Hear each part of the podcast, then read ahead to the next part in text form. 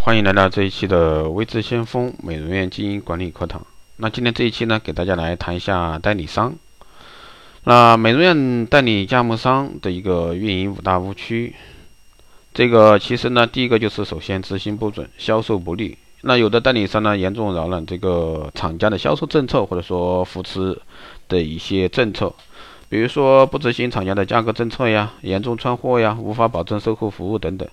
无法维护或者说有损厂家产品品牌形象等等。那有的代理商呢，克扣厂家配送的促销产品，或者说物料做不好促销，无法完成呢代理或者说销售任务，最终也很容易导致一个厂商的分道扬镳。啊，这么些年来，那厂家和代理商之间这个不言而喻的一些关系啊，是很复杂的，也是很微妙的。那如何去做好这个代理商？其实现如今的美业，你要做一个代理商，真的是越来越难。第二呢是信息不灵，在美容行业呢，厂家与其区域代理商的合作过程中，历来都是厂家负责市场的调研分析、消费者促销活动设计、线上媒体设计投放、培训等，推动推广这个拉动品牌传播等等。而事实上呢，代理商应该参与或者说争取厂家的那部分维护市场的功能，作为一个渠道的中间商，承载着上下上情下达的一个信息传递功能。代理商对于网络的情况呢比较了解，应该在当地啊开展定期的一个调研、促销和广告活动，及时呢把信息反馈给厂家，传递给终端美容院以及顾客，这样呢才能保证整个渠道的信息来自于市场一线，保证信息来源的及时性、信息分析的准确性，那为发现问题、解决问题、争取的一个决策啊提供科学的依据，真正达到公司代理商和美容院的一个互动。促进呢代理商区域拓展的一个最大化。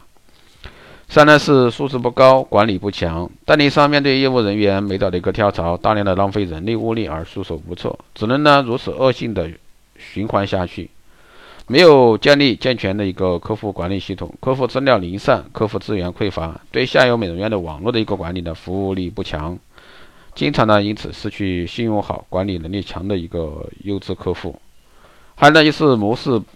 不当啊，目前呢，一些美容代理商百分之八十以上是家族式或者说夫妻店的行经营方式，这种模式呢，在创业阶段呢还是可行的。但随着这个时间的推移发展，那这种模式呢，已经严重啊制约这个代理公司的发展，留不住一些优秀的人才，那公司内部呢无法实施科学的管理，更没有这个好的执行力。只有彻底打破打破啊这种模式束缚，真正从本质上改变自己的核心竞争力。才能在新颖的市场竞争中立于不败之地。最后呢是盈利不丰。那这么多年来，代理商呢习惯于多接品牌，以广种啊博收，多子多福。代理商喜欢呢搞圈地运动啊，地圈的越大，以为呢赚的钱还多，还喜欢呢搞演示会，以高投入就有高回报。而实际情况呢是多品牌运作可谓多子多难。因为多品牌运作的平台根基不稳，盲目投资、四面出击、力量分散，很容易呢被小而专精的一个竞争对手呢各个击破，全线溃败。那越老的一批代理商越是如此。那甚至我接触有的代理商，光旗下的品牌就一百多个，那这些都是比较老牌的。那每一年呢都有一批新的一个品牌去加盟，或者说去给到这个代理商来运营，但是往往呢是每一个品牌做的不如意。那久而久之呢，就会丧失人心，丧失一切市场。那圈地运动本身并没有错，但是地圈的越大，那人力物力难以支撑，而分封诸侯又导致这个内乱失控，结果呢，肥水流进外人田。演示会呢，动辄一千啊，数十万上百万，演示会的退货换货纠纷不断，